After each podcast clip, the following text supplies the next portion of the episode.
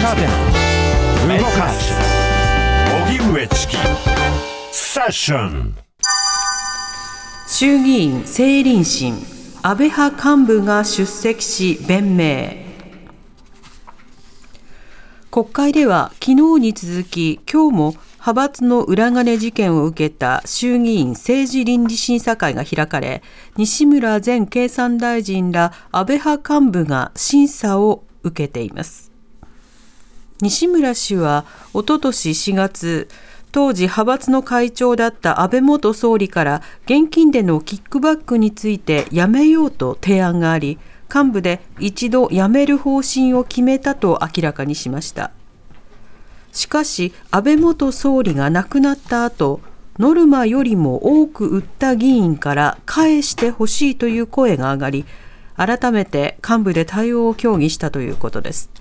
ただその場では結論が出ず自身は閣僚に就任し事務総長を辞めたためどういった経緯でキックバックを継続する方針に戻ったのか承知していないとしています。またかつて派閥の会長だった森元総理の関与は聞いていなかったとしています。続いて松野前官房長官も審査に臨み派閥事務総長として経理や会計業務には一切関与していなかったと主張。塩谷元総務会長も審査に臨みました。さて、ということで、今日は国会で政治審査会が行われました。はい、で、今の原稿を読んでいて、まあ、そりゃそうだなっていうふうにちょっと思ったんですけれども、はい、今回の裏金の仕組みというのが誰からスタートをしたのかということもそうですし、うん、それから安倍晋三氏が一旦辞めたとされるその裏金仕組み、システムを、めようと言った、ね、はい、誰が再開したのかという、うん、まあ、それもまた疑問なんですけれども、そ、ね,、の時に確かに議員の方から返してほしい、再開してほしいって声があったから再開したって言ったんですよね。うんうんうん、誰が言ったんでしょうね。西村さんの証言によるとですね。そうそうそう。でもそれを誰が言ったのかってことですね。わからないんですよ。でそれを明らかにしなきゃいけないじゃないですか、うん、だってそんなこと言った議員がいるんですよ。ねうん、いやあの仕組み欲しいんですって言った人がいるわけでしょ、うん、やめようってなった時に、ね、それに対していやあれね、違法だからダメだよとか、はい、何かしら言ったっていうことがあるならばともかく、うん、そこそこを知りたい。そうですね、うん、など含めていろんなことどこまで明らかになったのか、はい、まずは西村大臣が冒頭で弁明する時間がありましたので聞いてみましょう清和会の収支報告書の作成と提出は、会計責任者である事務局長において行ってきたところで、収支報告書に記載しないことについても、長く観光的に行われてきたようですが、私は今回の問題が表面化するまで、収支報告書に記載されていないことを知りませんでした。しかしながら、この還付を収支報告書に記載しないという取り扱いが長年にわたり続けられてきたことにより、国民の皆様の政治不信を招いたことについて、知らなかったとはいえ、清和会の幹部の一人として、深くお詫び申し上げます。また、事務局から各議員の政治団体の収支報告書への記載は不要だとする旨の説明が過去からなされていたとのことであり、その言葉を信じて、記載しなかったことにより、後から法令違反だとされ、いわゆる裏金作りなどの意図はなかったであろうに、所属の若い議員はじめ、多くの議員に大きな傷を与えてしまったことについて、幹部の一人として申し訳なく思っております。私はかねてより秘書に対し、ノルマ分を売ればいいと伝えておりましたので、これら清和会からの還付金について、私自身は把握しておらず、私の政治団体の収支報告書は適正に作成、提出されているものと認識しておりました。しかし、今回の件が報道されるようになってから、会計責任者を務めておりました秘書に確認をしたところ、先に述べた還付金を受けていたことが分かりました。はい。ということで、西村大臣の、えー、弁明、聞いていただきました。はい。えー、代表かつ会計責任者であった松本氏からこのようなことを受けて、え当時私は幹部の一人としてこういうふうに反応したという説明の中で、まあ、知らなかったんだけれども、結果として裏金なんていうことをやりたくないような議員に対してそういった仕組みに巻き込んでしまったような責任の一端を担ってしまったことをお詫びしますという、まあ、そうした趣旨のことを述べていたわけですね。で、これについてまずは立憲民主党枝野幸男議員と、え西村大臣とのやり取りを聞いてください。この下村さんの記者会見で下村さんはこういう発言をされています。その中である人から結論出なかったわけですけれども、その還付については、個人の資金集めパーティーのところに上乗せしてですね、えーそれでそこで収支報告書で合法的な形で出すということもあるのではないかという案がですね、えーそれもあったと思いますと話しています。これ西村さんですね。委員長西村君。8月上旬に協議をした際ですね、先ほど申し上げたように、還付は行わないという方針を維持しながらも、しかし返してほしいという声にどう対応するかということで、いろんな意見が出されました。その中で、アイデアの一つとして、え今後、所属議員が開くパーティーの、そのパーティー券を清和会が購入するということはどうかという代替案として、そうしたアイデアが示されました。で、え私自身もこれはアイデアとし一つのアイデアだということで、えー検討できるんではないかということで発言をしたあところであります。えーいろんな意見がありましたけれども結論は出ずに、えー結果としてですね、えーこの方策があ採用されたあ実際に採用されたわけではありませんし、えー結果として現金での還付が継続されていたということのようであります。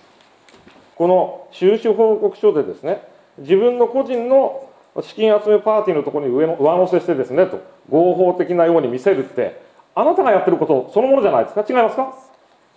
えっと、結果としてそのように見えるかもしれませんけれども、2つ申し上げたいと思います。一つは、その時点で、私は、あの私の会計責任者である秘書が、私の政治金パーティーの収入の一部として、えーえーそこに記載をして、私の政治政治団体の収支に載せていたということは承知をしておりませんでした。立憲民主党枝野幸男議員と西村大臣とのやり取りを聞いていただきました。西村氏とのやり取りの中では、あの、この枝野さん、こういったその、まあ、お金のね、えーキックバック、還流というものを、再開させようといったときに、その方式を、まあ、議論したその場に、まあ、いたのかと。で、その経緯はどういったものなのかということを、まあ、説明していたわけです。でそれに対して西村氏は、たまたま自分の、えー事務所などでやっている方式と同じものをその場でアイディアとして言ったけれども、それをそのままそっくり実現されたわけではなく、でも誰が、誰の案がどのようにして実現されたかはその後は分からず、再開されたっていうような趣旨のことを述べているんですね。なので、あの、確かにいろいろ話し合ったんだけど、誰が決めたのかが分からないっていうような趣旨のことを述べているんです。なおかつ先ほど南部さんとも話しましたけど、はいお金返してって言った議員さんがいらっしゃるんですよ。ねで、その方に対してなるほどっていうことで議論し始めたっていうことですよね。はい幹部たちが集まって議論するっていうことはよほどですよ。あの、新人議員が一人、あのお金欲しいんですって言ったら幹部たちが集まってどうしようかって議論してくれるかというとなかなかですよね。そうですね。となると一体誰がそんなことを言い出したのかとか、そうしたようなことも含めて一つの論点になりますよね。まあ、そのあたりも含めて今回の西村議員の発言と、それからえー実は下村議員が会見の時に、えー実は複数の方からね、こういった議論議論があって、その議論の中で再開が決まったんだっていう、そういった証言とは食い違いがあるよっていうことを枝野さん言ってるので、だからなので下村さんに、えー国会に来てください。っていうようなことを要望していきたいと思いますということで締めるという、そんな流れになっていました。はい。では続いて、えー日本維新の会、青柳仁議員と、えー西村議員とのやり取りです。あのキックバックの現金で復活させるというのは非常に大きな決断だと思います。では西村さんはそこにいた当事者としてじゃあどうやってこの非常に大きな決断が誰とも話誰が話し合うこともなく復活したというふうに思いますか？えこれはあのどういう経緯なのかは私は存じ上げないと知らないということが正直なところでありますただいずれにしても、え今思えばもっとあの時に還付しないという方針を徹底しておけばよかったなとしっかりとそのことを言っとけばやっとけばよかったなということは本当にあの深く反省をしているところであります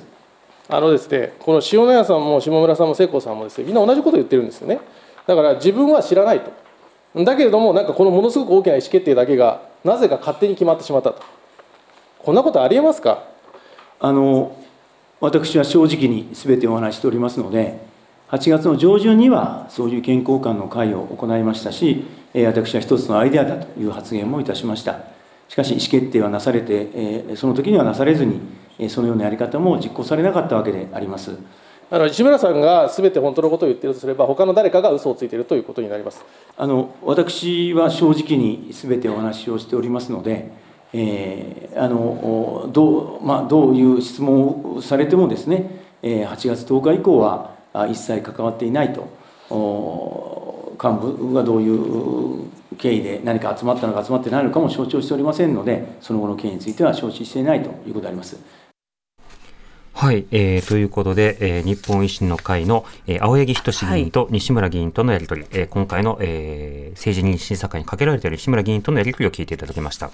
ということで、青柳議員の追及というのはまあシンプルですね。あの、枝野議員などとのやり取りの中でも明らかになったように、あの、西村さんは何も知らなかった。何も知らなかったし、裏金なんて作る気はなかった。けれども、会計責任者がそういった処理をやっていたようだし、なんか知らんけど復活しちゃった。けれども、もっと反対しておけばよかったっていうふうに述べているんです。はいで、それに対して、誰が決めたんですかと。で、西村さんがわからないんだとするならば、他の誰かが意思決定したんですかって。で、西村さんが知らないっていうふうに言ってるのであれば、あの、西村さんが正直に言ってるのであれば、誰かが知ってるはずなので、誰かが嘘をついてるってことになるんじゃないですかっていうことを聞いてるんですけれども、少なくとも西村さんは、私は嘘をついてませんと。私は正直に本当のことを言ってるというふうに述べたんですね。で、その後の経緯については承知していないということ。つまり、この官僚のシステムというのが一体なんで作られたのかだけじゃなくて、なんで復活したのか、どういう形式だったのかということもわからないと述べていたんですね。そのあたり、さらに日本共産党の塩川哲也議員と西村議員がやり取りをしています。歴代会長に対して、派閥として事実関係をきちっと確認をする、そういうことはされなかったんですか？西村君。えーとあのま、亡くなられた方も多いわけでありまして、えー派閥として、えーそういったことはあの私の知る限りは、今の時点で行ってないんではないかと思いますが、まあ、この間はですね、過去5年間のこの収支をきちんと点検するということで、えーまさに事務局もそして我々も自分自身のその正式金報告書正式金のもですね通帳を全部見て確認を作業しましたのでそれにえー時間を取られていたということはありますけれどああると思います。森元会長に確認はされませんか？えー森元総理が関与をしていたという話は聞いたことがありませんのでしておりませんがあのもし疑念が生じるあるのであればですね、えーまあえー私が確認わ私ども幹部が確認しても口裏を合わせたんじゃないかと言われかねませんのでむしろお第三者の方が確認するのが、えーいいのではないかというふうに感じております。国会でぜひ出てきていただいて説明いただきたいと思います。こういう事務局長に対して事実関係の確認、これを求めることはしませんか？えーまさにあの事務局長は今後裁判を控えておりますので、えーこれはもうあのお口裏合わせと言われかねないわけでありますので、えーそういったことを控えているというのは現実であります。はい、えー日本共産党、塩川哲也議員と西村大臣とのやり取りを聞いていただきました。はいえー誰が再開したかわからないし、そもそも誰が始めたかわからないというこの裏金作成の仕組みなんですけれども、えーそれに対して少なくとも20年近く前からやられていたのではないか。となると、まあ、森元総理の時代にはやられていたのではないかという一つの疑念がもう出ているんですね。ええで、それに対して聞いたんですかっていうことを聞い、あの、塩村、あ、塩川議員が聞いてるんですけども、それに対しては、あのーこの間ね、えーそうした森さんが関与してるって話は聞いたことがないので、聞いてないと。で、なおかつ、あの、それぞれ、えー歴代会長に対して聞き取るということはしないのかという質問に対しては、この間、政治資金報告書などの通知を全部見て確認する作業に時間を取られていた。というふうに述べていたんです。あなるほど、大変だったんですね、っていうふうに思うんですけれども、じゃあ今、こうやって、あの、政治認審査会で説明した後は、それらの調査をした上で、自民党として調査をした上で、その上でまた報告をするという機会を設けることはできますよね。で、だけれども、そうした調査に対して、まあ、例えば今の事務局長は、え裁判を控えているので、口裏合わせしたくないからっていうようなことで、聞き取りを行わないというふうに言ってるわけです。あじゃあ、過去の事務局長はって思うんですよね。はいで、あとは過去の会長、これは聞き取ることができますよね。で、こういった方に対する聞き取りと、および国会でまあ呼びたいんだけれどもということを申し入れをしているので、このあたりに対して自民党がどう応じるのか、まあ多分応じないんですけれども、その応じないというのは一体なぜなのかということなども含めて、えー追求していくことが必要かと思います。この後、えー30分以降にですね、えー松野議員に対する、えー審査会の様子を聞いていただきたいというふうに思います。さて、デイリーニュースセッション、はい。ここからも政治審査会の音声、続きを聞いていただきたいと思います。えー先ほどは西村議員の弁明聞いていただいたんですけれども、今度は松野、えー前官房長官ですかね、の、えー発言、えー弁明と、そして各党の追及について聞いていただきたいと思います。それでは松野官房長官、松野前官房長官の弁明聞いてください。私の事務所におきましては、清和会のパーティー券販売は、事務所業務の一環であり、実際の販売や管理等は、地元を含めた事務所スタッフが担当しており、特段の報告等は受けておりませんでした。ですので、私自身、今回問題となりました過去5年間における還付金の授受や金額などにつきましては、報道等がなされて以降に認識をした次第であります。私は事務所スタッフから報告を受け、平成30年以降、清和会から還付金を受領していた一方、これまでこの還付金については、私の政治団体の収支報告書には記載していなかったことを知りました。私としては、還付金があれば、清和会から政治団体に対する寄付として記載がなされているものと認識しておりましたので、なぜそのような取り扱いをしていたのか確認したところ、清和会の事務局から記載不要との教示があったためとのことでありました。もとよりそのような教示があったとしても、事務所として適正な取り扱いをすべきであったことは当然であり、深く反省しているところであります。はい。松野前官房長官の弁明のパートを聞いていただきました。はい。えー、松野さんも西村さんと同じく知らなかった。ちゃんとやってるものだと思っていた。で、それに気づいたところ、えー、なんでそういった扱いをしたのかっていうことを聞いたところ、清和会事務局から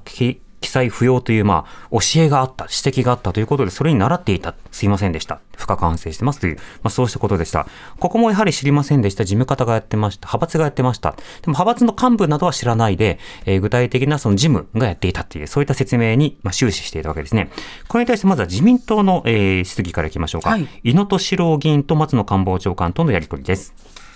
自由民主党の井野俊郎です。本日は松野議員に対する責任審の質問の機会をいただきました。あの松野議員は、まあ、当然私の先輩議員でもございますし、まあ、これまで官房長官として本当にご活躍をされておりました。で私からも私から見ても本当に素晴らしい人柄、そしてまたあ素晴らしい執権を持って職務を与えたというわけでありましたけれども、まあ、こういう形で質疑をさせていただくことになったこと本当に残念ではありますけれども。国民への説明というのはまだまだ不十分であったんではないかだからこそこういう選任審という会が開催されに至ったんだろうと思ってますけれどもその点についての松野議員の認識を伺いたいと思ってます一部報道等によってですね、えー、私がこの政治倫理審査会の開催形式に関して非公開を主張していたという報道がなされておりますけれども、えー、これは事実ではございません。本来政治倫理審査会は非公開が原則であると承知をしております。非公開が原則である政倫審に対してですねことさら非公開を主張するということはまあ、あのありえないわけでありますし私としては原則があるんであればそれにのっとって開催するであろうと意識のもとに弁明を申し入れただその形式に関してはですねこれはあくまで政倫審の幹事の先生方による調整によるものと考えておりました。はい、自由民主党の井野俊郎議員と松野官房あ松野前官房長官とのやり取りを聞いていただきました。はい、ここはあの個人的にものすごく面白かったんですけども、というのはあの非公開に対して私はことさらこだわっていないと。あの原則原則なんだはい、原則に従うだけなんだと。うん、あのなので、ことさら非公開だなんて言いません。うん、でも原則は非公開なので、それに従うっていうことだけ言ってたんですって、言ってたんですね。うん、それは非公開を要求してるってことではないのかって思うんですけれども、まあ、本人の主観ではことさら要求はしていない。で、原則にのっとって従うと。うんただ、あの、幹事会が決める、調整するものだと言ってたということなんですけど、はい、じゃあ幹事会の人たちはなんで非公開っていうふうに本人たちが言ってますっていうふうに言ったのかっていう、そのあたりの調整は一体どうなのかっていうこともわかりますよね。さて、こういったようなその弁明なども踏まえた上で、立憲民主党、江戸名幸雄議員の質疑です。えー、松野前官房長官とのやり取りです。はい、えー、松野さんにはですね、まず令和3年、2021年の商風会の収支報告についてお尋ねをしたいと思います。12月31日時点のですね、繰越残高が約55万円から891万円とですね、845万円増えたという修正がなされています。えー、先ほどちらっとお話ししたようですが、この845万円は、どこにどういう形で存在していたんですか？これはあの冒頭説明、弁明の中で申し上げました通り、事務所において、秘書によって管理されていたということでございますあの事務所といっても、どこの事務所ですか？松野衆議院会館の事務所でございます。現金ということでいいんですね？現金でございます。現金で議員会館に800万円もあったんですか？すごいですね。どういう形で、ちゃんと区分されてたんですか？えー、清和会からの還流分に関しましては、他の他の政治資金とは別に管理をしていたと報告を受けております。ああ、還付したお金として独立してキャッシュで議員会館にあった、こういう理解でいいですね。そう理解しております。はい、はい、ということで、枝野議員と、それから松野前官房長官のやり取りを聞いていただきました。えー、これもなかなかすごい話なんですけれども、あの、今回その修正をした、えー、金額の中でその800万近くがあるわけですけれども、その800万円というのは、まあ、手をつけず現金として事務所で把握をしていました。保存していました。秘書が管理していましたっていうふうに言うんですね。で、議員会館の事務所ということで、議員会館に行かれたことはある方、あるかもしれませんが、大体その、えー、ワン DK ぐらいの、1K ぐらいの、ワンルームぐらいの、そこまで広いわけではない。まあ、ちょっと広めかなっていうぐらいの場所で、えー、会議室が一つで、政治家の部屋が一つ、それからスタッフたちが働く、えー、部屋が一つという、まあ、そういったような格好になってるんですね。応接スペースと、はい、えー、あと二つという格好になっています。そんなに広くありません。はい、その中にその800万円の現金を保有していた。で、なおかつその800万は、他の政治資金とは別に管理していたということなんです。だから事務所に他のお金があったとしても、これは、別のお金、これはパーティーなどで計上された繰越金額のお金っていう現金が置かれていたっていうことなんですね。私議員会館入ったことないか分かんないですけど、はい、いろんな人が出入りしますよね、うん、そこに、ね、そんな大金を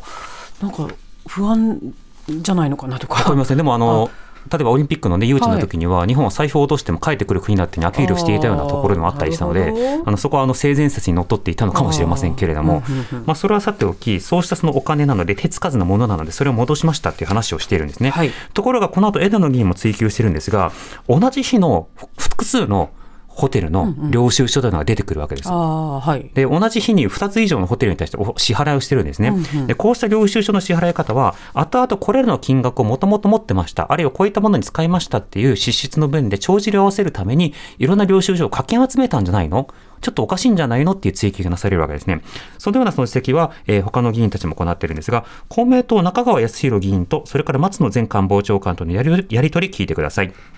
でさらに、2022年の訂正後の会合費を具体的に見ますと、額は違うんですけれども、同じ日、同じ場所での会合の報告が複数箇所ございます。これ、訂正後の内容ですが、例えば4月21日では、港区芝の同じ割烹で13万円の会合と22万円の会合が2回報告をされております。また4月8日には、先ほどもありましたが、訂正前はホテル大倉の6万円の会合1回だけだったものが、訂正後には同じ日にホテルオークラの6万円、ニューオータニの14万5千円、同じくニューオータニの2万5千円、東京会館の22万円と4箇所に増えて、額も46万円というふうに増えております。こういった訂正内容を見ますと、やはりこれは不記載分の収入に対して、まあ、支出を近づけるため、領収書を書き集めたのではないか、ないしは付け替えたのではないか、まあ、こういうふうにも思えてしまうわけでございますが、本当にご本人が政治活動としてお使いになったのか、ここの点、具体的にご説明願いたいと思います。領収書の日付等の問題でございますが、これは本当に一般の方から一見すると分かりづらい内容だと思いますので、ご質問をいただいて本当にありがたいく思いますけれどもこの領収書の日付はですね事務所に請求書が来てそれがまいくつかたまった時点でですね、まあ、一括して振り込みに行くという作業でございます。ですので発行した領収書の日付というのがその支払い日こちらの口座で振り込んだ日にちになることが多くてですね、えー、もちろん会合としては別の日に私が出席をして行っているわけでありますが領収書の日付が同一になっているということでございますそしてまこの整理の仕方についてはですね、届け出においても認められているものであるかと認識をしております。はいというわけで、うん、えー、公明党の中川康弘議員と、えー、松野前官房長官とのやり取りを聞いていただきました。はい、いやいや、あの、ごまかしたりとか、領収書とか集めてませんという説明ですね。あの、たまたま、あの、領収書とか請求書が一定たまった段階で、はい、同じ日に ATM に行って振り込んでると。うん、まあ、ATM かわかりませんけど、振り込むに行くって言ってたので、振り込みに行ってるそうです。ネットバンキングとかクレジットカードとかは使わず、決済せず、どこかに行って決済してるようですね。で、結果、それに合わせた、領収書というものが同じ日に発行されるということになるので、えー、たまたま4箇所、えー、高級ホテルの、それなりの金額の領収書が溜まっているけれども、これは別に寄せ集めたものではない。実際に政治活動費などに、えー、適切な金額を使って、えその分だけ使っておるのだというようなことが説明されているわけですね。さて、えー、日本共産党、塩川哲也議員も質疑に立っています。松野前官房長官とのやり取りです。今日のあの冒頭の弁明やあの質疑におきまして、令和4年については、事務局から還付を取りやめるとの伝達、通達があったので、まあ、還付額は受領していないとの説明がありました。でお尋ねしますが、この事務局からの伝達、通達というのは、文書やメールで行われたんでしょうか？先ほどお話をさせていただきましたけれども、その通達がですね、当時の派閥幹部から私のところに直接あったものか、派閥の事務局からうちの事務所秘書にあったのかというのがちょっと定かではありませんがいずれにせよそのパーティー開催の前の頃にですね還付はないということがあったということでございますけれどもそれがまあ文書によるものだったか口頭によるものだったかに関しての記憶はございません。そういう意味では20年以上にわたって行われていたこれがまあ違法行為だったということでありますからこのことについての全容解明を行う上でも20年以上前における当時の幹部である森元会長などにきちんとした説明をしてもらう。そのことは必要だと思うんですけれども松野議員のお考え聞かせてください。松野。え、まずですね、え、このどういった形で始まったかと。その経緯について自民党の聞き取り調査においてもこのことはもう繰り返し質問があったということは報告書等で、お聞きをしておりますけれどもその中においてですね今先生の方から名前があった森先生が具体的に関与があったという指摘も出てない状況の中においてですね、え、私の立場で誰に聞くべきであるとかないとかということに関して申し上げるのは適当でないと考えております。塩川君西村議員も会長と会計責任者のもとで話があるわけですからまさにその歴代会長の一人が元会長であればしっかりとご説明いただきたい、まあ、国会での説明も改めて求めたい。